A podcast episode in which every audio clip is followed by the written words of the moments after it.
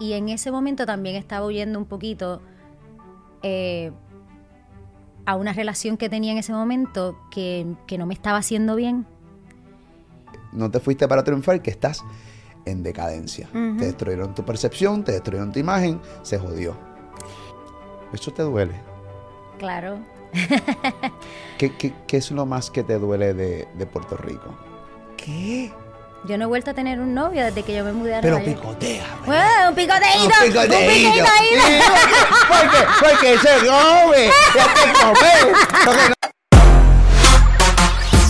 Yo soy Molusco, ¿cómo están? ¿Están bien? Qué bueno que estás ahí con nosotros en Molusco TV. Suscríbete a este canal. Hoy entrevisto a Ana Isabel. Ella es actriz puertorriqueña. eh, yo creo que la palabra joseo eh, la describe completamente a ella. Este, arriesgada. Quiero saber la historia de cómo tú decides de un día para otro irte de tu isla. Yo creo que todo el mundo, independientemente de qué parte del mundo tú seas, el hecho nada más de tú coger una maleta, hacer una maleta y arrancar fuera de tu país es sumamente doloroso, pero al final del día lo haces por, por un solo fin, obviamente por, por tu futuro, ¿no? Y yo nunca he tenido la oportunidad de, de hablar con ella de esto, o sea, cómo ella decidió un día irse de Puerto Rico, dejarlo todo y realmente encaminarse por su futuro. Obviamente sin saber si realmente le iba a ir bien o mal. Eh, así que nada, hablo con ella, la recibimos acá en Molusco TV, suscríbete a este canal de YouTube. Molusco TV, aquí está Ana Isabel Corillo, esa es la que hay. Oye, que, que, que te va a otro nivel porque el hecho nada más de verte un trailer este, de una producción de Steven Spielberg para mí era... ¡No! ¡Pal carajo! Pero nada, vamos a llegar ahí. ¿Cómo tú estás? Bien, ¿y tú? Bien, bien. Qué bueno. Hace tiempo no te veo. Estoy bien feliz de estar aquí. Qué bueno. Sabes que soy tu fan de hace años. Que a veces así me pierdo porque me voy para Estados Unidos y a veces cuando llego aquí, Puerto Rico cambia tanto, constantemente, que a veces digo, espérate, pero ¿quién está en este programa? ¿Pero quién está en el otro? Pero soy tu fan. Qué y, bueno. y te agradezco por todo lo que haces, siempre por, por los boricuas, por mantenernos informados, mantenernos riendo. Así que estoy contenta de estar aquí. No, no, súper. Este, cuando habla, hablando ahora que hablas de Puerto Rico, o sea, ca- cada, que- ¿cuál es el lapso de tiempo que más ha- has, has estado sin venir a la isla? Fíjate, yo nunca, yo trato de que nunca pase más de tres meses, tres, cuatro meses. Yo creo ah, que o sea que no estás tan desconectado. Bueno, el tiempo que más estuve fue cuando estaba filmando West Side Story, que, que fue la película con Steven Spielberg, porque eran seis meses que no podía irme de Nueva York. Yo creo que fue como que la época que más he estado sin venir, pero yo siempre, aunque sea, mano, aunque sea un brinquito de dos días, tengo que hacer, como tengo mi familia acá, mi abuela, mis papás, como que lo necesito, si no me, me da homesick, me, me pongo así como media deprimida, así que siempre tengo que venir a la isla, aunque sea con cualquier excusa, aunque sea tres días. ¿Cómo, cómo tú empiezas en el mundo del espectáculo? No tengo la más mínima idea. O sea, eh, sé que cantas increíble, he escuchado tu música, eh, que así fue que, que- que te diste a conocer, por lo menos en. Puerto Rico, eh, grabando música, haciendo discos. Este, ¿Cómo tú comienzas? Pues mira, mis papás son músicos, yo no sé si tú, si tú sabías. Mi papá es trompetista ¿Ok? y mi mamá eh, fundó el coro de niños de Caguas, que es un coro en, en el pueblo que yo crecí, y lo fundó hace 40 años. Wow. Así que yo empecé con mi mamá, ¿sabes? Desde niña, mi mamá, tengo videos de mi mamá conmigo en la barriga y ella dirigiendo el coro. Y así fue como que yo empecé, obviamente en las artes crecí en eso. Mi papá tocó con Gilberto Santa Rosa más de 10 años y con un montón de salseros de aquí. Eh, viajaba el mundo, entonces crecí con eso y como que siento que ese amor por las artes creció en mí así sin, sin yo buscarlo. Era como que ya, ya estaba en mis genes. Y yo creo que empecé eh, quizá a mis nueve años, que se dio una oportunidad de, de bailar con menudo. que Yo creo que era MDO para ese tiempo. Sí, porque tú no eres de menudo. Sí, era. MDO. eh, acababan de cambiar a MDO. Y Te quiso Ese. olvidar. tú- Claro que sí. para esa época Abel. Estuve con otra, Me quedo- esa, esa, la esa. soledad y yo la hice mía. y en ella te veía. Literal. Pues yo bailé con ellos. Con MDO. Tengo el video de yo nueve años, hey, en una canción, este, no me acuerdo cómo se llamaba, soy todo un enredo, vivo en libertad, lo único que busco es satisfacción, y yo tengo el video, yo chiquitita, bailando con ellos en mi colegio, en el colegio Notre Dame. Y de ahí fue como que, me acuerdo que le dije a mis papás, esto es lo que yo quiero hacer, yo quiero bailar, cantar y actuar. Y mis papás como que se friquearon. Pero pues, empezaron a apoyarme, me pusieron en clase y no sé qué más. Y yo te diría que pues por ahí ya siguieron viniendo un montón de cosas. El primer trabajo profesional que yo hice fue aquí a los 17, no me saquen la edad, eh, hace un par de años atrás, que fue el musical ¿Quién mató a Héctor Lavoe? Que lo trajeron de Off-Broadway en Nueva York y lo iban a hacer aquí con, con un elenco de aquí. Eh, Esa fue la que con Raúl Carbonell. Ah, Raúl Carbonell, sí, eh, bestia. con Raúl Carbonell y, y yo busqué mi primer, o sea, logré mi primer papel profesional aquí en Puerto Rico en el actuando. teatro. En el, bueno, eso era cantando, era musical. Claro. Cantando, bailando y actuando. Brutal. Y ahí estaba con Zuli Díaz, con Wanda Sae, eran todos como que veteranos y yo la nenita nueva. Ok. ¿En Y así fue que yo empecé, esa fue mi primera obra. qué año fue eso? ¿Me quieres sacarle edad? Ya, eh. Ya no me acuerdo, pero fue como yo creo que... Pero ¿cuál es el problema de saber tu edad? Y yo quiero, yo quiero hacer una pregunta y es bien genuina.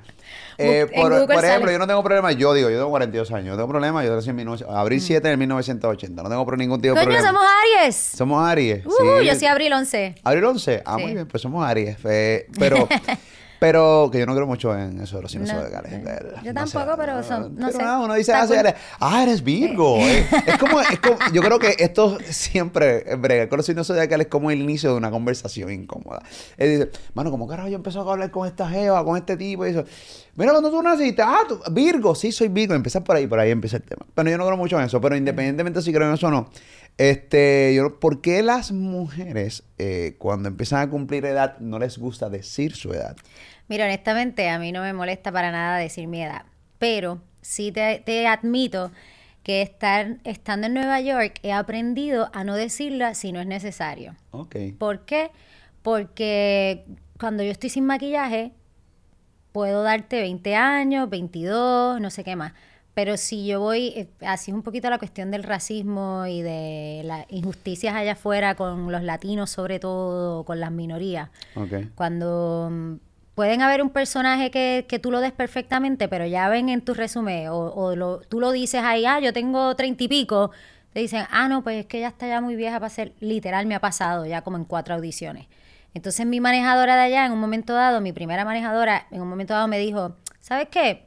Es como, como dicen, too much information. No lo digas, o sea, eh, no es que lo ocultes, pero tampoco lo tienes que exaltar por todos lados, porque yo pienso que tú das menos edad y puedes hacer todavía un montón de personajes y después ir creciendo, porque hacer personajes más viejos los puedes hacer con el tiempo, Em, pero ser personajes más jóvenes todavía puedes. Claro. Y al decirle edad, no te dejan. Entonces, desde ahí fue que empezó mi cosa con, déjame quedarme callada y no decirle edad. Pero honestamente no, no me molesta. No, pero eh, la gente que especula al final del día, en el caso mío a mí no me importa, tú sabes, yo, pues, me- pero mi profesión es otra, o sea, mi vuelta es otra, o sea, no, sí, no, no, igual está en Google. O sea, el que esté viendo ahora busca la edad de Isabel y va a salir una choteadera brutal. so. ¿Verdad? La gente ahí está en Wikipedia. Pero nada, te recuerda que Wikipedia miente, que nunca es 100% exacto, bueno, whatever. Anyway, esa primera obra, para volver a eso, yo creo que fue como en el 2007, 2006. Yo tengo Ok. 36 años, mi gente, ya lo dije. Muy bien, muy bien. Oye, que para 36 años te ve increíble. Yo he visto mujeres de 36 años barata. Es barata. Es barata. Pero nada, la vida de cada persona es, eh, pues, es distinta. Ok.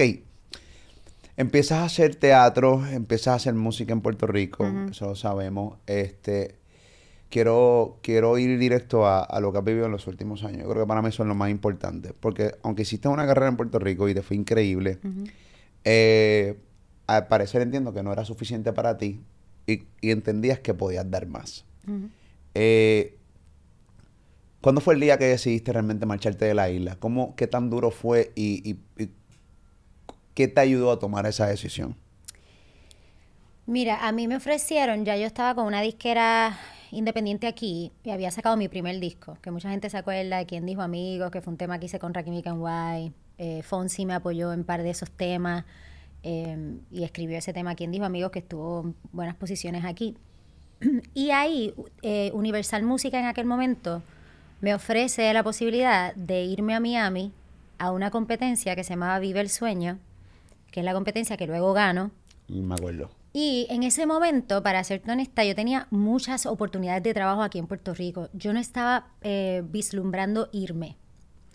Pero ¿Oportunidades de qué? Para hacer programas. estaba haciendo, sí, a mí me habían ofrecido un programa en, en Guapa como animadora, me habían ofrecido hacer, estaba es- en, en tendencia, como digo yo, para los musicales, tú sabes, esta- era la, la, la jovencita pegadita, que si yo hubiera querido quedarme, hubiera tenido mucho que hacer aquí.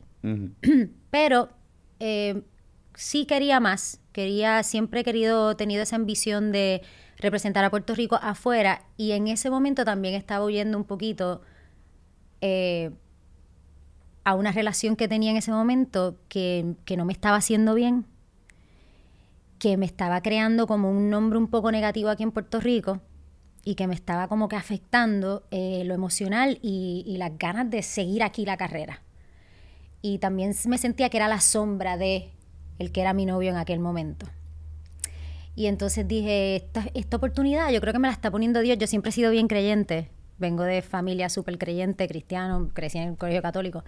Y yo decía, a lo mejor Dios me está poniendo esta oportunidad porque es perfecto, puedo ser internacional, puedo dar a conocer mi música afuera y a la misma vez me puedo olvidar de, de- de esta relación amorosa que, que- que está siendo un poquito tóxica, que es el término de ahora. Sí. Y, y ese fue el impulso, ese fue el primer impulso para irme a Miami. A bregar música. A, se- a seguir haciendo música, pero en otro nivel. Gano la competencia, me firmé a Universal y ahí me quedo en Miami cuatro años. Esa es la, la- y eso fue la primera vez que me independizó de mis papás, que pude soltar esa relación, no sé qué más. Y ya después, yo creo que el, el momento sí más difícil y doloroso fue la transición de Miami a New York pero también la que más este, recompensa me ha dado. Eh, esa época de cuando me mudé de Miami a Nueva York fue porque me estaba resultando la música, pero no como yo esperaba. Y empecé. ¿Por qué tú crees que, que- que pasaba eso? No, claro, la música es un redoble. De repente tú ves gente pegada que tú dices, wow, eh, seguramente yo canto más duro que ella, Sí. o más duro que él, tengo más talento que ella. Por eso yo siempre digo que el talento a, a veces no lo es todo, porque muchas veces vemos gente menos talentosa eh, ocupando buenos puestos. Y pero yo soy de los que no me gusta ni cuestionar. Yo simplemente digo, pues bueno, eh, le tocó, lo trabajó, independientemente. Pero en el caso tuyo, eh, ¿cómo, cómo tú lo, lo, lo, lo canalizas? O sea, ¿cómo tú lo, lo evalúas? Pues Eh, mira, yo trato siempre de ver eh, lo bueno, las bendiciones, y yo dije, esos cuatro años en Miami fueron brutales. De verdad. Cuando gané Vive el Sueño, que pude llegar aquí, y entonces la gente ya me veía, ah, la que ganó Vive el Sueño, no sé qué más. Saqué mi disco, el disco yo giré por todo Estados Unidos. Pero ya en el momento en que sentía que yo estaba empujando demasiado el carrete y como forzando las cosas y que la música ya no estaba fluyendo, yo creo que era porque, no sé, o sea, quién sabe, ¿sabes? Eh, creo que todo en la vida tiene un escalón Claro. y llegó al escalón que tenía que ser. Logré muchas cosas, canté con Chino y Nacho, el tema fue número uno en Venezuela, Suramérica, se me abrieron otras puertas, eh, viví cuatro años en Miami, eh, me nominaron a premios, eh, premios Lo Nuestro, este, estuve en los Grammy, o sea, hice Te mucho. vincularon hasta con Chino, ¿verdad? Yo estuve momento. con Chino, o sea, él Tú fue... compañ- fuiste fue- fue- ¿verdad? Sí, no, no fue un noviazgo, pero fue un... Compartimos, salimos como seis meses. Yo lo llamo un picoteo. Un picoteo. un picoteíto ahí medio serión, pero, Eh, pero sí. Oye, picoteaste bien porque picoteaste bien. Un papichi. Eh, en aquel momento era un papi. papichi. Eh, Ay, yo era la mamichi también, ¿qué pasó? No, y lo no, sigo no, haciendo. no, pero espérate eso, espérate, eso ya está establecido. Eso está establecido. O sea, lo que pasa es que, ¿sabes? Me quiero cuidar. Tampoco quiero, yo prefiero decir que él es un papichi a, a, a, a- a tirarme de hocico. Y tú eres una mamilla. ah, que salga el molusco del 2000. ah, ¿entendés? No, no estoy para esa vuelta ahora mismo. Pero sí, sí, sí, yo recuerdo. Es que lo que pasa es que mientras estamos hablando, Ajá. voy recordando tantas cosas que Sí. no tengo dentro de mis notas. Cuando hablaste ahorita de, de tu eh, relación pasada, que si me permites quiero decir algo en particular. Claro, lo que- Este, lo que quieras. Ahorita de, esa, de eso. Porque tú y yo hablamos de eso en algún momento dado. Y, y, y fueron bien juntos contigo dentro de mi percepción. Pero hablamos de eso ahorita. Pero sí me recuerdo. ahora yo no sé si estamos hablando de la misma relación, pero, pero me dice. Bueno, nada, hablamos de eso ahorita. Si tenemos que cortar, cortamos. Si esto se quedó, pues es la misma relación. Es la misma relación. Ok, chévere. Molu, no meta la pata. Estás yendo de... Cabrón, eh, acabo de decir que no quieres ser el molusco del 2000 y entonces acabas de hacer una cagada No, directamente como está este. bien, está bien, zumba, zumba. No, no, pero no, fuera de broma, sí me acuerdo. re- dije, ah, ¿verdad que tú estuviste? Estuviste compañera de Chino en un momento dado. Qué bueno, sí, sí. Y entonces recuerdo el tema y recuerdo todo, voy, voy refrescando. Sí, que no. musicalmente realmente tuviste eh, presencia y, y, y, fui, y diste una buena pegada. Sí, tuve, tuve uno, he tenido, por eso te digo que como que yo veo los momentos, no los puedo ver del todo negativos porque sería injusta, mano, con, con Papá Dios y con las bendiciones que he tenido, de verdad. Pero sí, también te digo, o sea, no he tenido a lo mejor un momento como el que ha tenido Bad Bunny, como el que ha tenido otros artistas, ¿me entiendes? Claro. Pero, pero sí he ido escalando paso a paso, que se me ha hecho más cuesta arriba, sí, y, y bueno, pueden haber tantas razones. Eh, la madurez, eh, tener el equipo correcto, tener la música correcta, no sé, tomar las decisiones correctas. Anyway, estuve en Miami y me mudé, decidí mudar, mudar- cuando ya sentí que cumplí el propósito ahí, en esos cuatro años, y que aprendí y que hice las conexiones que hice, dije, ¿sabes qué? Sí, quiero cogerme un break de la música, porque yo siempre desde niña, bueno, mi primer trabajo fue un musical. Sí, Fue- con Héctor Lavoe. Hice acá, hice Decisiones Puerto Rico, hice televisión, hice, hice Dueña y Señora, que yo tuve un, pa- tu- par de papeles. Dueña y ¿Te acuerdas de señora, eso? Claro, con Carlita Monroe, Eh. estaba Daniela Dross, claro, y Sí. un montón de gente. Yo tuve un papel ahí. O sea, que yo hice muchas cosas y yo decía, ¿dónde dejé la actuación? ¿Dónde dejé los musicales? Si la música no me está fluyendo, para algo Dios me dio tantos talentos, vamos a usarlos. Y al igual, los talentos que tengo se abrazan, ¿sabes? Se entienden entre sí. Que mucha gente me dice, ah, pero es que escoge uno. ¿Por qué? Si ellos se llevan bien, déjalos quietos. Exacto. Vamos a guiar con los tres, que igual me da más oportunidades. Sí, cantar, bailar, actuar, Exacto. dale, sí, Exacto. Y entonces me ahí fue que dije, ¿sabes qué? Me voy a coger otro break. Me vine aquí a Puerto Rico como seis meses. Hice el musical Into the Woods con Teatro Repertorio, eh, dirigido por Edgar García. Y fue Edgar, que era el rector de la UPR en ese momento, de donde yo me gradué, que me dijo, ¿qué tú haces aquí? Tú te tienes que ir para Nueva York, tú tienes que hacer Broadway, tú tienes que buscar hacer películas, tú tienes mucho talento, Ana. Y yo, me acuerdo llorando con él en la conversación. Le dije, mano, yo siempre he querido, pero yo vengo de familia humilde, yo no sé cómo diantre hacerlo, no tengo quien me pague un apartamento. O sea, y yo, yo tengo mis ahorritos, pero me da miedo, Nueva York es caro. O sea, yo seguía diciendo todas las cosas negativas. Y él me dijo, yo te voy a ayudar a conseguirte una manager, porque tengo unas personas que te puedo contactar. Lo demás, yo sé que te va a fluir. Y yo no sé, yo oí eso como la voz del ángel y quizá lo que siempre te he dicho que, que soy así como lo que dijiste ahorita, que soy arriesgada. Y yo dije, ¿sabes qué? No tengo nada que perder. Quizá por eso Dios no me ha puesto un marido más temprano o hijos más temprano que me anclen a un, a un lugar. Y como en ese momento también estaba soltera y no sé qué más, dije, pues mira, ¿sabes qué? Me voy. Me fui, me reuní con la manejadora, me firmó y ahí es que me mudé a Nueva York. Estuve eh, como dos meses viviendo de mis ahorros, súper asustada, porque yo decía, la cuenta va bajando. Y Nueva York es caro. Uf, imagínate, yo digo, con lo que yo pago en Nueva York de renta, yo tendría aquí una hacienda. Y caballos, y vacas, y un río, y ¿Cuánto, todo. cuánto, y uh, si puedes decirlo, cuánto pagabas del primer apartamentito? Porque realmente cuando te hablo de un apartamento, no sé si, si es en Manhattan, sabes que eso es carísimo, un estudio, o sea, que ves la cama, ves la cocina y ves el baño en un mismo lugar. Yo vivía en un estudio, el primer apartamento que conseguí, que me costó porque no me querían aprobar nada, un revolú. En Nueva York tienes que ser rico, punto, para que te aprueben algo decente. Era un estudio todo pegado, todo en madera viejo, en un quinto piso sin elevador. Anda, por carajo. Y quedaba como a 12 bloques del tren. Anda.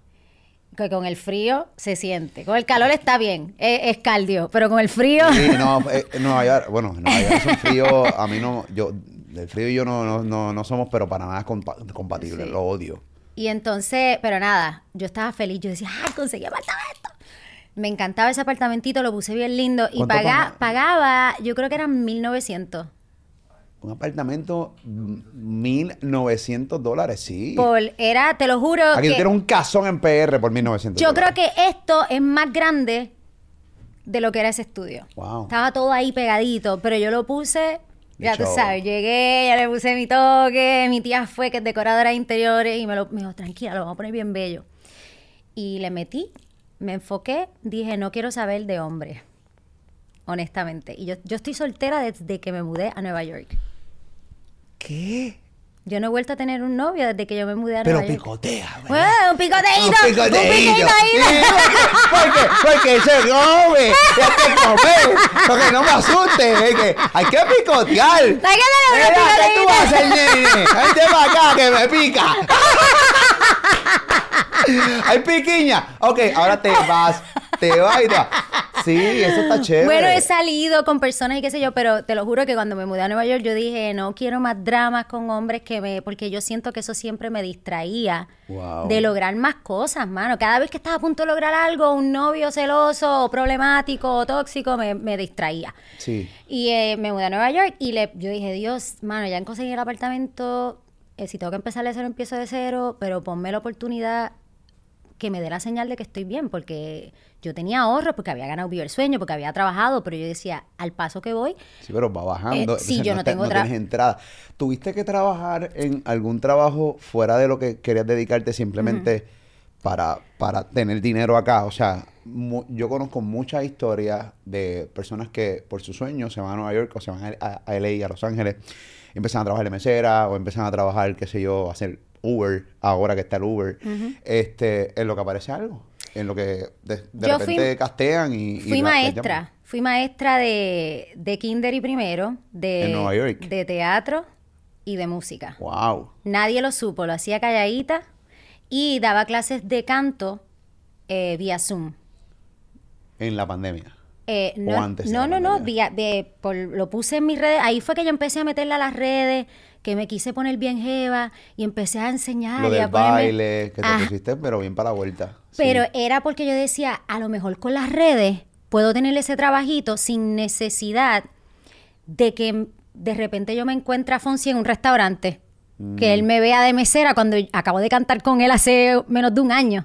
Que es triste verlo así, ¿no? Porque uno no se debe avergonzar de ningún trabajo. No porque trabajo en honra y la realidad del caso es que cuando estuve de mesera en este momento, pero ahora salí en West Side Story. Entonces, eh, cuando tú lo pones ahí, tú dices, wow. Pero ahí te admito que yo, cuando me mudé a Nueva York, me resistía. Yo decía, tienen que haber otras opciones que no sea contra el bajón de ya tener un nombre en Puerto Rico. Y en Nueva York hay muchos puertorriqueños que me conocía por las calles y que me tengan que ver trabajando, que de nuevo, no lo estoy menospreciando, pero era como una cuestión mía del orgullo, Cada de trabajo, las cosas. yo te entiendo. Yo, yo, yo lo puedo entender, que soy del medio. Hay gente que seguramente está afuera que no lo Que lo- entender. que no lo va a entender. Pero lo tienen que entender y se los voy a explicar en Arroyo Bichuela. Esto es sencillo.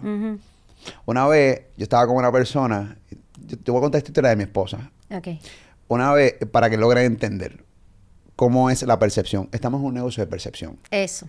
Es Ahí, ahí llegaste, ahí, ahí llegaste a lo Tú- que yo tú no- resistía. tú no puedes de repente eh, destruir la percepción tuya y más cuando estás en crecimiento. Una vez estoy con mi esposa y yo le estoy diciendo, mira, estaba leyendo un libro eh, de, pues, hermano, de, de cuando empecé a leer y a buscar mucha información dentro de los medios, que es bien importante la percepción.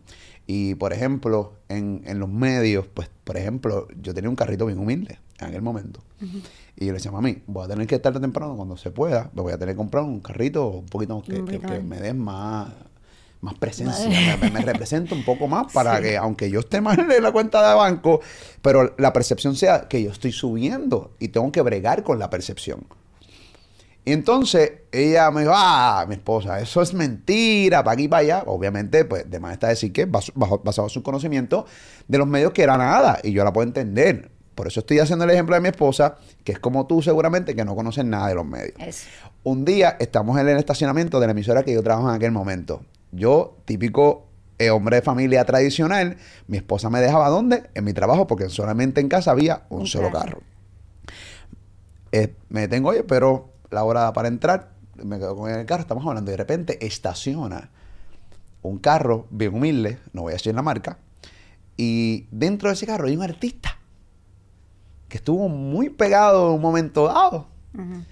Y ya había pasado como un día o dos de la conversación que acabo de contar. Del carro y que había dicho que no. Y yo le había dicho que sí, porque lo había leído de un, de un caballo de los medios de Estados Unidos. ¿Qué pasa? Ella viene y dice, ay, bendito fulano, miren ese carro. Ay, le va mal. Y yo le digo, ¿viste? ¿Por qué razón hay que tener un mejor carro para crear una percepción y cuando tú creas una mejor percepción, llegan muchos negocios. Lamentablemente, Es lamentable, pero yo es no así. quisiera que fuera así. Yo yo no quisiera que fuera así. Yo también. Lamentablemente. Y ella hizo ¡pop! Y así es. Ana Isabel no podía estar de mesera porque aunque el trabajo en honra, una foto tuya viral en Puerto Rico en las redes, en Nueva York, significa que te, no te fuiste para triunfar, que estás en decadencia. Te destruyeron tu percepción, te destruyeron tu imagen, se jodió. Lamentablemente. Te y cuento esa historia para que Sí. sepan por qué razón muchas veces dentro de los medios tú ves, hay artistas que se exceden. Pero cada cual con su flow y con su vuelta, pero es, es la verdad. Lo cuento para eso. Te agradezco por eso porque es exactamente, o sea, diste en el clavo y me entendiste perfectamente. Eso fue lo que me pasó y te digo, pasé de diferentes trabajos. Em, pero me resistí un poquito a, a eso que mencionaste. Por eso mismo, por el miedo a, a- a lo que fuera a pasar y también porque como que dentro de mí yo decía, esto es temporero porque ya yo voy a empezar a lograr un trabajo. Hice lo que te dije, clases de canto, hice, eh, fui maestra un tiempo y después formé mi bandita Brutal. y eh, cantaba en un sitio que se llamaba Faluca en East Village y hacía mi, eh, mis números de covers, o sea, no cantaba nada de lo mío más que La vida es bella, que fue como que el número que para mi sorpresa, cuando yo me empecé a cantar en esas barritas, había gente que me reconocía. Y yo no me lo podía ni creer. Yo decía, wow, o sea, la música que uno se cree que no ha llegado, sí ha llegado. Habían venezolanos, colombianos que venían, mira, yo, yo sé quién tú eres, la de Chino y Nacho, no sé qué más, la que de la vida es bella. Y cantaban conmigo. Y empecé a incluir entonces mis temas en esa bandita. Es ahí cuando empiezo a audicionar y en mi tercera audición, porque mira que oraba y que hincaba rodillas y llamaba a mi abuela y a mis tías que son todas bien cristianas. Ok. Yo, mano, quiero trabajar haciendo lo que amo. O sea, quiero. Ya llevaba como mm, cinco o seis meses. Y fue Y no parecía nada por, por la cual te fuiste. porque las audiciones no, como que no encajaban por mi acento, porque yo tenía mucho acento. O sea, el inglés mío era bueno, pero bien matadito el acento, o sea, no sonaba americana para nada. Y entonces, Y ya estás ready. Ya, me, ya está mucho mejor. Todavía se me sale ahí un poquito la mancha de plátano con orgullo, pero, Claro. pero ya está mucho mejor. Le he metido al entrenamiento y obviamente Yo no sé estar ni allá. decir ok ni yes. O sea, yo lo acabo de decir con dificultad. Ok, yes. Eh, Para hacerte cuento de algo corto, corto, en mi tercera audición logré un- el primer personaje que fue un principal en una película para Lifetime, que es una cadena de cable, eh, una película de Navidad con un chorro de actores súper grandes. Y por ahí entonces se desencadenaron un montón de trabajos más. Yo lo, yo lo posteé. Este. Tú sabes que yo siempre he notado que contigo en Puerto Rico eh, había cierto hate. Y creo que lo hablamos una vez por, por WhatsApp. O por texto, no, no recuerdo. Este. Y. ¿Qué tanto te duele? Porque, por ejemplo, cuando te cogieron para hacer West Side Story, que para mí eso era una notición, yo lo puse. O sea, Steven Spielberg, foto con Steven Spielberg. Yo no sé si la gente en Puerto Rico, porque yo sé que en otras jurisdicciones, y me estoy yendo a un palabra de domingo, jurisdicciones. Yo sé que en otros lados, para irme más calle o más que entienda todo el mundo, este, cualquier eh, actriz que se vaya de su país y de repente salga una foto con Steven Spielberg. Ok, che, pero tú puedes lograr una foto con Steven Spielberg. No, pero no que tan solo salga una foto con él. Es que estoy logrando un papel dentro de este musical eh, que va a salir por todas estas plataformas. Es una mega producción. Y yo no noté en Puerto Rico que tu noticia se movió como se supone que se hubiera movido. ¿Eso te duele? Claro. ¿Qué, qué, qué es lo más que te duele de, de Puerto Rico? Y, y, y- te voy a dar oportunidad de que, de que pienses la, la respuesta. Porque yo sé que hay gente que te adora, que disfruta tu éxito, porque se ve. Pero hay mucha gente que sencillamente... Y hablando del público, sin hablar de los medios, porque también los medios lo, lo cubren con cintillos no lo cubren como de repente pueden cubrir una noticia de otras personas para no decir nombres, porque también las personas que los cubren, yo creo que todo el mundo merece que los cubran y que le den el, cariño, y más si es puertorriqueño fuera de la isla, logrando sus su sueños y, representando la bandera de cierta manera. Y, y yo creo que tú, este, tu historia puede hacer que otras jóvenes hoy que tienen 15, 16, 17 años, que aman bailar, actuar, algún día cojan su mochila, les digan a sus viejos, los amo, los quiero, siempre voy a estar aquí, pero tengo que largarme de aquí porque tengo que echar para adelante, porque quiero ir por mis sueños. Este, pero ¿qué tanto te, te, incomoda, te, te, te, duele? ¿Qué tanto ya no te duele? ¿Qué tanto ya no te importa?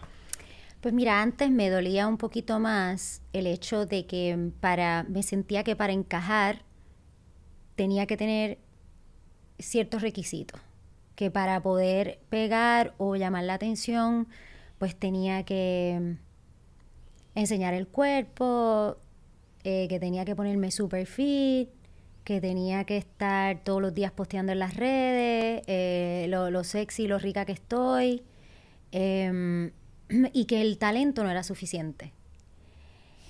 Yo estoy bien agradecida a los medios aquí, pues yo te digo bien honestamente que yo desde Nueva York, eh, yo hay ciertos medios que yo contacto, a veces yo misma, o a veces a través de publicistas, pero a veces hubo un momento que hasta yo misma lo hacía. Em, y siempre he tenido ese apoyo, no me puedo quejar, sería ingrata si lo hago. Sin embargo, eh, pero sí reconozco que, que hubo, eh, hubo tiempos en que sentía pues ese dolor. Yo decía, pero ¿por qué si yo lo que estoy haciendo son cosas bien chéveres y bien diferentes a lo que está haciendo todo el mundo? ¿Por qué tengo que caer en esto para que para pegarme? Y eso fue lo que me alejó de la música, porque yo no quería hacer reggaetón, porque no quería enseñar el fundillo, ese tipo de cosas. Em, pero sin embargo, siento que la misma vida y, las experiencias me han enseñado que cuando tú sigues y tú sigues y, y te abrazas más a lo que tú eres, las cosas caen. Y todavía siento que, por ejemplo, yo podría tener más seguidores en las redes sociales eh, para todo lo que he hecho pero entonces a veces busco actores de Hollywood que están súper pegados y veo que lo que tienen son menos seguidores que yo. Entonces digo, ¿sabes qué? Porque lo estoy cogiendo personal, porque estoy cogiendo lucha. Si a fin de cuentas yo hago esto porque lo amo, porque me gusta. Entonces he empezado a enfocarme en eso, en por qué yo lo hago. Porque lo amo. Me está pagando las deudas. Eh, olvídate, el que te quiera te va a seguir. Ya sean tres, sean cuatro, sean cinco. Que te quieran, pero por lo que tú eres porque entonces después si no, yo estoy siendo, eh, no estoy siendo fiel a mí. Y entonces cuando tú no eres fiel a ti, eh, el resultado no es bueno. Entonces también ha sido un proceso de encontrarme a mí, más que culpar a otros o pensar a Puerto Rico. Al contrario, mira, ahora que tuve la oportunidad de hacer Mira quién baila, que fue otra oportunidad que hice, yo había dicho, no voy a hacer más reality pero tuve esa gran oportunidad, esa gran plataforma de competir en, este reality en Univision y lo hice porque vuelvo a la música. Y la disquera me dice, hazte este reality porque creo que te va a volver a conectar con ese público latino de Univision, de, de, Estados Unidos, que te acuerda por vivir, se acuerda de ti por vivir el sueño. Sí, sí, venezolanos, boricos, mexicanos, todo Vas a volver a conectar con tu gente y cuando saquemos la música, pues ya tenemos ahí otra vez ese, ese, y aparte que es baile. Lo hice y mira, yo lloraba. Te lo juro que en mi casa lloraba cuando yo veía el social media tan explotado de gente, o sea, que todos mis videos se iban a 200 y pico de mil, 300 y pico de mil, cosa que no es seguido, o sea, yo tengo 50 mil, 100 mil views, cosas así en mis videos, pero de momento empecé a ver como que un boom y dije, oh my God, o sea, es cuestión de de nuevo hacer lo que yo amo, sin miedo, y la gente me va a aceptar. Y era mucha gente de Puerto Rico. Cuando no gané, que yo quedo primera finalista, no gané, ganó una mexicana. O sea, los mensajes que yo tenía de la gente diciéndome, eso te lo robaron. Y cuando llegué aquí, la gente todavía en el café, nena, eso era tuyo. Esto no, yo estaba peleando con mi marido. Mira, mira, te enseño esta foto. Esta... O todo ese feeling para mí fue como que, ¿sabes qué? Tarde o temprano todo encaja cuando tiene que encajar es cuestión de que yo siga haciendo lo mío. Ahora voy a preparar música, estoy preparando música y vengo por fin años después, que eso es bueno decírselo a la, a la gente que me ve, a las nenas como yo, que, que, que tienen su propia influencia y, y que llevan años este, luchando y queriendo no tener que seguir la corriente, sino hacer su propia cosa. Mira, más de 15 años después, porque yo gané Viva el Sueño en el 2009. Y ahora vuelvo a sacar un disco 14 años después, wow. con un equipazo que de verdad... Y te rehusas a hacer reggaetón full. No, no me rehuso. Vengo con algo medio urbano. Urbanito. Sí, vengo con algo urbano. 14 pero años después, entonces, Estoy filmando con Eric Duars. con Eric. Y estoy filmando y acabo de filmar con WK Records. Wow. sea, no que es la disquera de callado porque, mira, Eric es pana. Sí, lo que pasa es que, bueno, me imagino que cuando saque el podcast ya lo podremos decir. Mira, Eric, Dual, tres Dale una llamadita, una llamadita al Sí, molusco. Muy bien, muy bien. Qué bueno. Así que, bueno, todo ha tenido su propósito y, y también he madurado mucho, ¿sabes? Yo te voy a dar un consejo. Y este consejo es para ti y para mucha gente que siempre como que viven en este flow y en esta y en esta preguntadera de por qué tengo 50 mil o 60 mil views nada más o 30 mil o 15 mil. Eh, en el caso mío, pues yo tengo muchos views. Pues sí, eh, yo soy otra cosa. Eh, pues yo hago noticias y cubro música urbana, de repente cubro a Ana Isabel, de repente cubro cine, de repente cubro noticias de Estados Unidos, eh, te cubro lo que pasa en, lo que pasa en Brasil. O sea, yo hago de todo. Y pues nada, yo voy a tener ahí 500 mil views, 300 mil views, 150 mil views, de un montón de gente. Y tú vas a los comentarios y tienes una gama de comentarios. De repente puedo subir un video mío haciendo ejercicio y tengo 60 apoyándome y 40 tirándome por el piso y los dejo ahí, que fluyan. Yo siempre le digo a la gente que a menos que tú realmente quieras meterte en este negocio, pues hazlo así. Yo prefiero 50 mil views con- de calidad que 150 mil views de mierda. De acuerdo. Así que creen su propio fanbase, que aunque por más pequeño que sea, es leal, es de calidad y, y- y como que es como que no se daña. Si tú quieres realmente macarra, como dice el filósofo Ali Warrington, el Molusco y los Reyes de la Punta, macarra, tú sabes que de todo, pues entonces pues prostitúyete en las redes para tener seguidores y tener un montón de views, ¿no? Enfócate en tu esquina, que mucha gente la va a encontrar. Y, mano, dale gracias a Dios por esos 15 mil y 30 mil views de calidad, que yo los, los- si yo fuera tú, con tu estilo, con tu formato, lo- los adoraría mucho más 50 mil views de calidad que 300 mil views de mala calidad. Total. Porque te pueden hacer más daño esos 300 mil views de mala calidad que los 50 mil views de calidad. Total. No, y más que todo, tienes toda la razón, y más que todo, uno ser eh, honesto consigo mismo y uno ser quien uno es, porque al, al final la gente va a amar tu autenticidad y va a aceptarte como tú eres. Y mm, yo creo que muchos de estos problemas que están habiendo ahora de, de salud mental y, y, mm, y cosas feas que se están creando en el mundo es por eso mismo, porque la gente quiere, eh, estamos tratando de fit in todo el tiempo, como de, de encajar en lo que está pegado. Y no, se ha llegado al, punto eh, con la madurez, con los años, con las experiencias, eh, viendo todo lo que puedo lograr, que me hace distinta a, a- la corriente. He aprendido y, y ahora ya no le doy tanta importancia a eso, ¿sabes? En un momento dado le daba importancia por la necesidad, por porque uno pues quiere lograrlo ya y uno se compara, que es otro error. Pero, pero ahora yo, yo te digo que de verdad a veces yo posteo cualquier eh, cosita que agarra nada y no me importa. Es como que ahí se queda porque fue algo que me tripió postear. O sea, y, y qué bueno que lo dices así. Y ojalá que podamos ser ejemplo para otra gente de, de eso. Muy bien. Yo me. Yo. Que yo veo tanta gente sufriendo por views y por likes. Sí, ¿verdad? Y no lo juzgo porque de cierta manera uno también antes peleaba con eso. Y digo, mano, en verdad, piché en eso. Piché en eso, piché en eso, piché en eso. O sea, eh, ama tu, tu, tu pequeño eh, nicho. contenido, tu y poco a poco va a ir tu- creciendo tu- también eh, con contenido de calidad. Ven acá. ¿Dónde. eh, ¿Para qué casteaste? Que no te cogieron. ¡Eh, a rayo!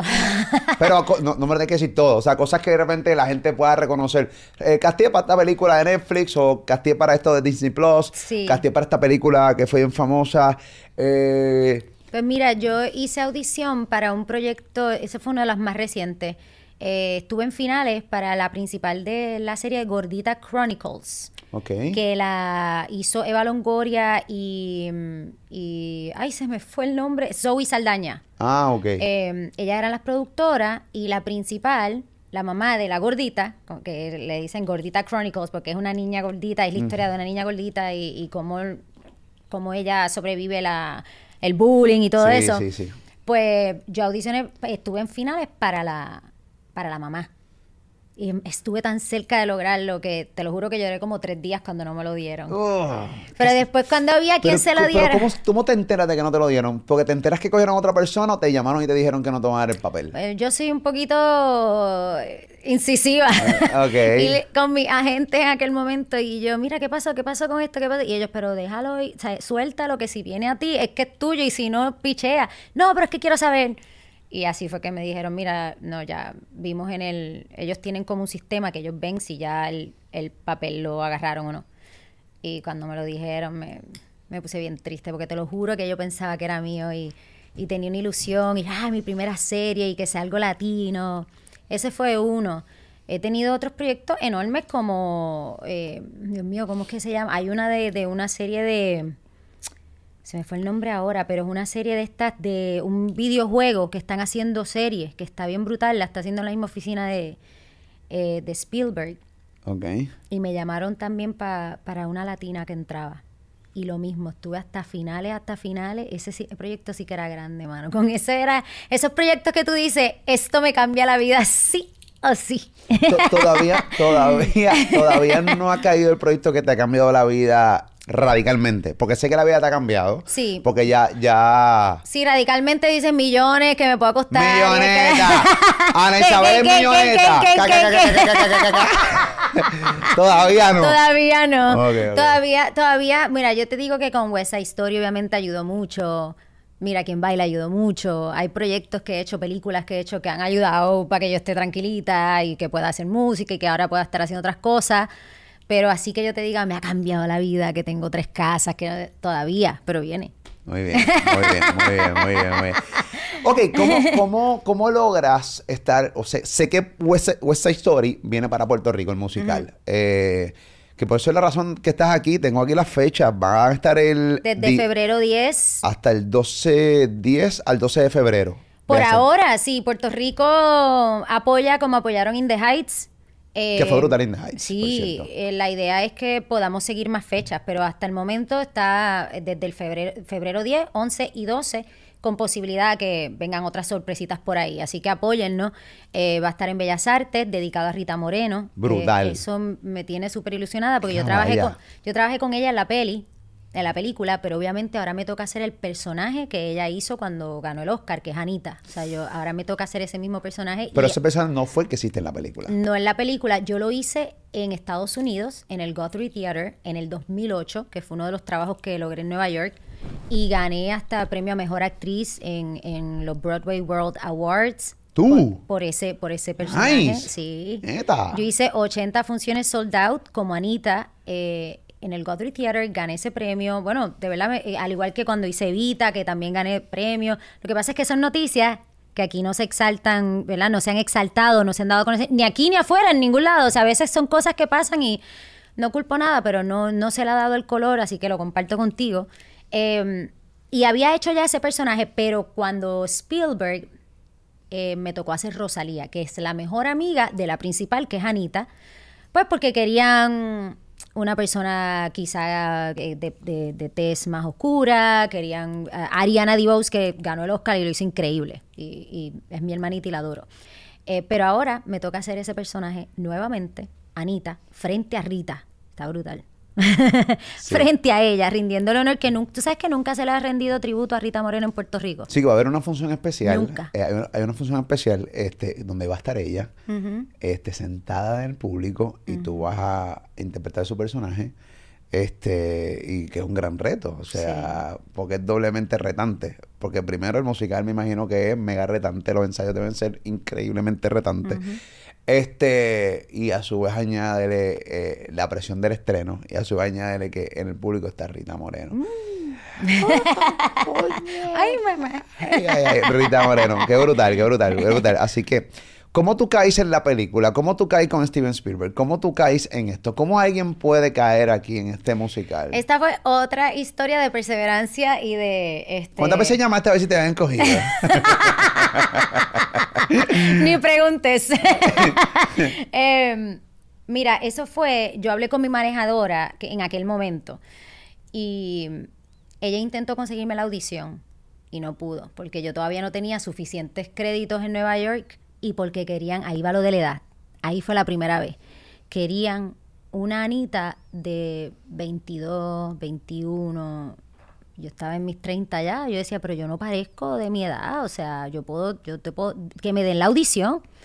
Nunca me la consiguió. Después anuncian por el periódico que iban a hacer audiciones aquí localmente eh, y que Steven Spielberg estaba buscando. Yo desde niña tenía en mi vision board, no sé si sabes lo que es un, un- un tablón visionario, lo has hecho, que es como que tú pones en, un- en una cartulina, pones todas las cosas que tú quieres lograr en tu vida. Yo eso yo lo había hecho cuando tenía como 15 años. Yo lo hice y solamente puse para algún día poder salir de mi casa. Bueno, lo único que puse. y decía exit. Ok, irme de casa en algún momento. que- Pampa. Y, y después poco a poco yo mismo he puesto fotos del tablón. Yo cada vez cámara logré esto, pero no noté. Cada Pues cosa que yo he hecho en mi vida no, no estaba programada, pero para nada. Pues yo sí lo había hecho y tenía una foto de Spielberg. Y había dicho algún día trabajar con él. Wow. Fíjate que no fui específica suficiente porque hubiera puesto protagónico en película de Spielberg. Dicen que no tiene que ser bien específico. Puse trabajar algún día con Spielberg. Y años después, Sí, porque lo pusiste, pero lo veías como imposible. eso. Exacto. Mm. Como que no lo creía suficiente, pero estaba ahí. Y mm, cuando vi las audiciones, yo, ¿qué? ¿Que Spielberg viene para Puerto Rico? No, yo tengo que ir, no sé qué más. Y, y llamé a Zoraida Sanjurjo, que era la casting director de aquí. Y ella me dijo, sí, vente, brutal, no sé qué más. Hice como siete audiciones. Dos con Zoraida, dos por tape, peleé con mi manejadora. Ella me decía que no, y yo, pero ¿cómo va a ser? Yo, yo tengo que estar ahí, yo soy puertorriqueña, ellos están buscando puertorriqueños y, y, y yo tengo una carrera y no hay tanta gente en Puerto Rico que haga teatro musical y que tenga mi nombre, como que yo tengo que estar ahí. Y yo seguía, seguía, seguía, hasta que fue Zoraida y su asistente que cuando Spielberg venía para acá con todo el equipo, dijeron, tenemos que llamar a Isabel, porque todas esas audiciones que hice como que yo no sé dónde estaban, no sé qué pasaba, eh, Ni tan siquiera sabía si la habían hasta visto. no sabía, yo no sabía. Eso está cabrón.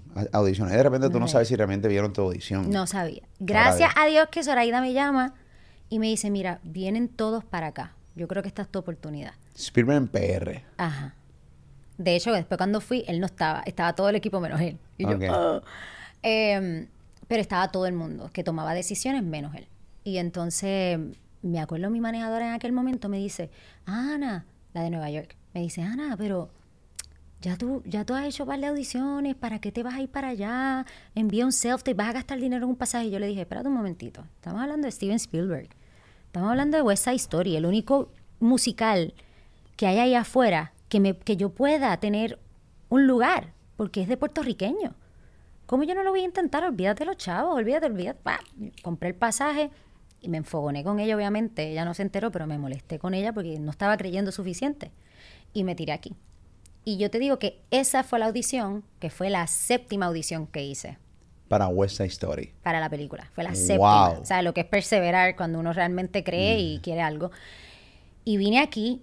Yo no vine con la película, ah, ya yo soy Ana Isabel, ya yo he hecho siete películas americanas, o ya yo he hecho mucho teatro, yo tengo discos, pónganme primero. No, yo vine y hice la fila con gente que, que está empezando, em- saludé a un montón de gente y estaba en la filita con mi mochilita, con merienda. poner pantalones para hacer esa vuelta, porque eso es, literalmente es como verte de mesera trabajando en Nueva York. Eso sí es eso.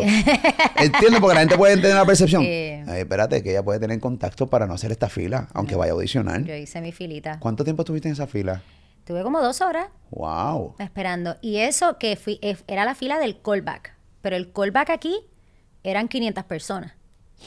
Y yo así, ¡pup! con mi numerito, ta, y entré como todo el mundo y me fui eliminando, se fueron eliminando, ¿verdad?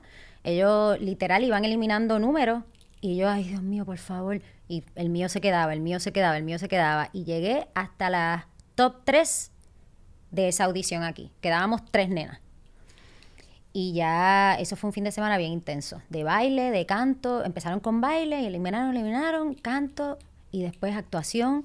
Actué frente a todos ellos. Ahí aproveché y les dije, miren, yo hice Danita en Estados Unidos, 80 funciones, y me gané tal premio. Y aproveché y sumé. Un audio, un audio resumen. un audio resumen. Yo aproveché. En vez de un audiolibro, un audio resumen. Yo dije, Wow. este momento es el que es, it's now or never. Y, y después de ahí me monté en el avión de vuelta a Nueva York y estaba la casting director que estaba en la misma audición. Dice, ah, tú vives en Nueva York. Obviamente empezamos a hablar en inglés. Y ella me vio en primera y se quedó como que, ¿qué hace este? ¿En primera clase? Ah, yo estaba en primera compartiendo que ella me quedó como que, Coño, si la fila de 500 personas, pero esta, pero ya está bichería en primera clase. Esto es que la línea aérea se equivocó. no, o simplemente, ¿dónde está el viejito marido de ella?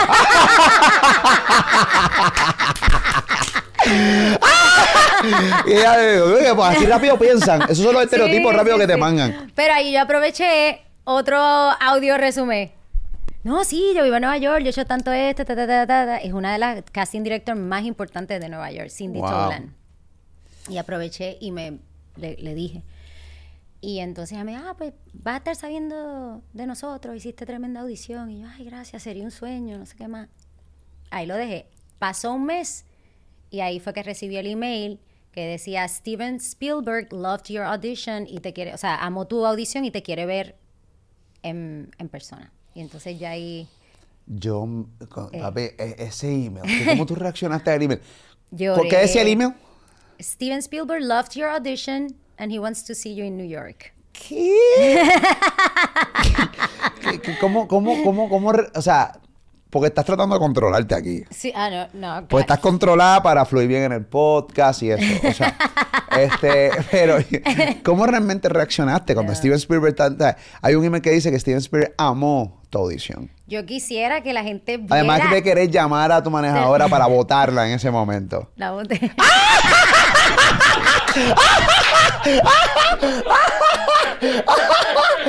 voz de... Sí, puñeta, porque tuve que irme en contra de lo que decía la persona que supone que maneje mi carrera. ¿Entiendes lo que te estoy diciendo? Wow, la voté. Sí. La voté, ok. Ok, primero voté a mi manejador y luego contesté el email.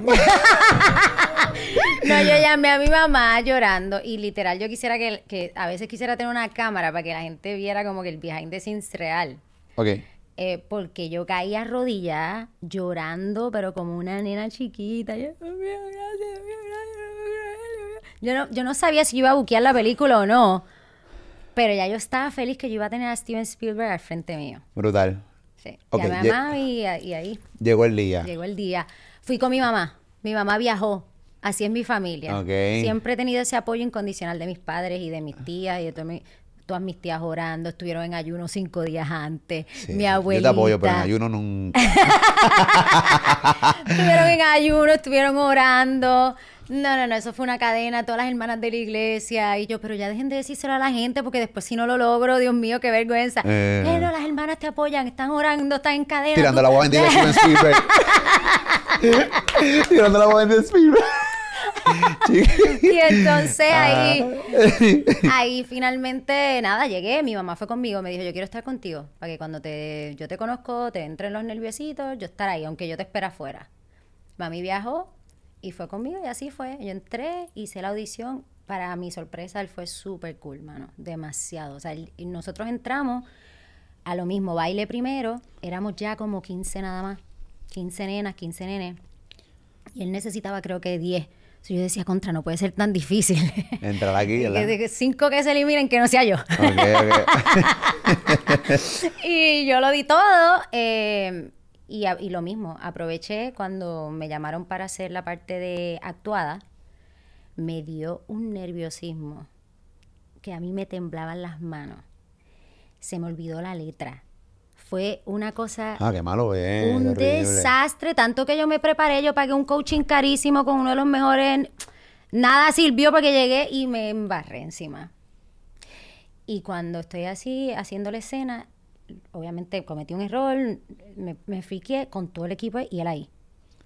O sea, te, te, espérate, tú te Eso al frente de él. la embarraste frente a Steven Al Spielberg. frente, al frente de él. Ana Isabel la embarra frente a Steven Spielberg. Literal.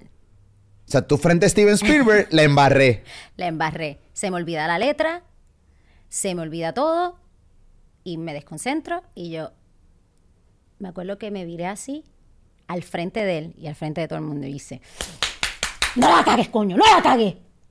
Frente Literal. Steven Spielberg. No la cagues, coño, no la cagues.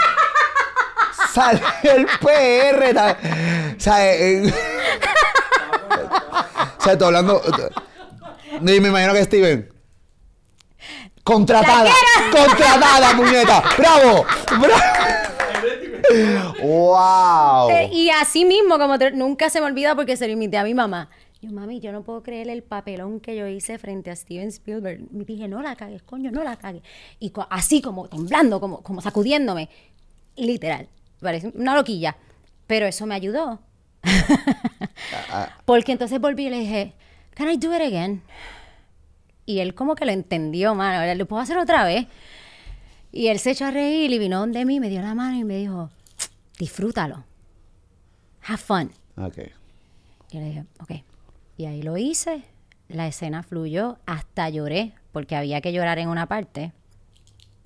Y hasta me lloré todo súper bien.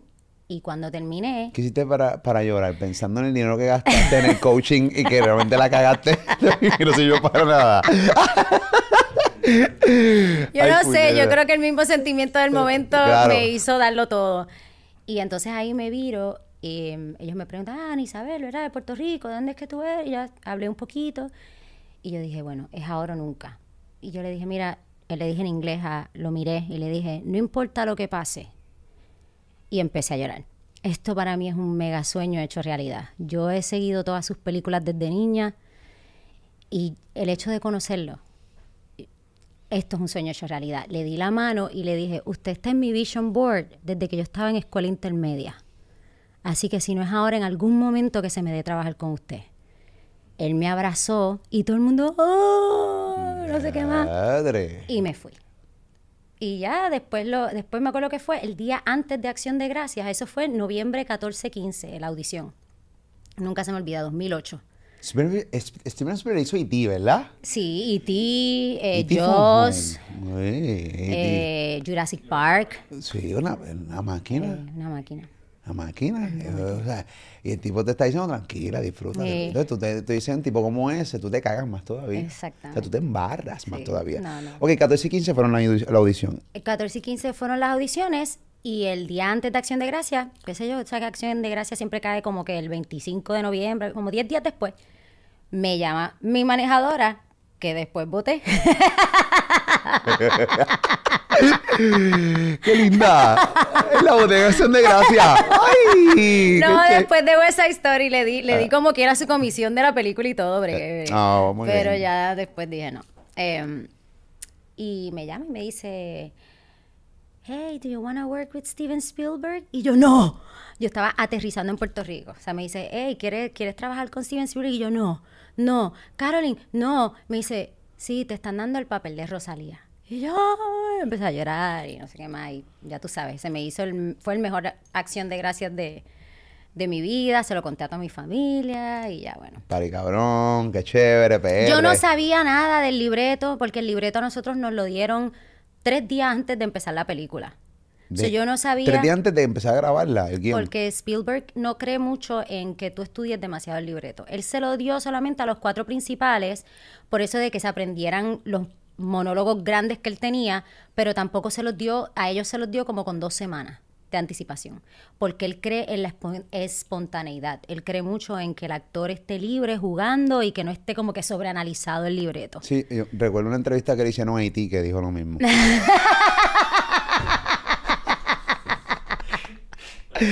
Qué chiste de porquería.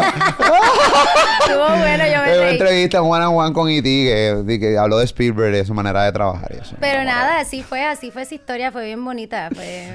Qué y bueno. Yo, yo no sabía si tenía una línea, si tenía dos, si- no sabía si Rosalía iba a ser como, como es en la obra, que en la obra Rosalía tiene mucha más participación que lo que yo tuve en la peli, pero para mí el hecho de poder trabajar con él y hacer una producción tan icónica como lo es West Side Story, eh, imagínate, esto es historia. O sea, realmente Historia. estar en esa película es que mis nietos van a ver esa película como yo vi la primera, la que Brutal. se hizo. y van a decir, wow, ahí está mi mamá o mi abuela. Yo tengo que ser honesto, yo no la he visto todavía. Le- eh, Contra. la he visto, la- no la he visto, no, no te he apoyado. Por Eh, favor, hoy ve a HBO o a Disney Plus. no, yo, tengo Disney Plus, voy a ir este, a, a verla. Y, y lo que pasa es que yo, yo no soy muy fanático de los musicales. Ah. Este, creo que el único musical que he visto es el que hizo John Travolta. ¡Qué Eh, rayo gris! no, no, no, no. Él hizo uno que, eh, que, que se vistió de mujer gordita. Este, Ah, eh, em, Hairspray. Hairspray. Me encantó. Ese está brutal. Así que he empezado, tú sabes, hay cosas en la vida que... eh, porque es que a mí me salga por el techo, de repente estoy así en un musical, de repente mira un inodoro, el inodoro, el inodoro, y empieza a hacer un baile frente al inodoro. y sea, yo no puedo bregar, yo no puedo bregar, no puedo bregar. Pero te prometo que voy a ver West Side Story porque quiero ir a ver, voy a estar en la Sí. presentación este de, de, de la- del estreno este, con Rita Moreno. Eh, así que gracias a la producción que me, me, me está dando el, el honor de, de poder estar allí eh, y, y seguramente vieron que sea Rita Moreno de, de, de lejos, una caballa, este, boricua, eh, ganador de Oscar y todo. O sea, la realidad es que esto es una... Ella, ella, ella tiene lo que le llaman el EGOT, que es que se ha ganado todos los premios americanos, que es Emmy, Oscar, Grammy y Tony.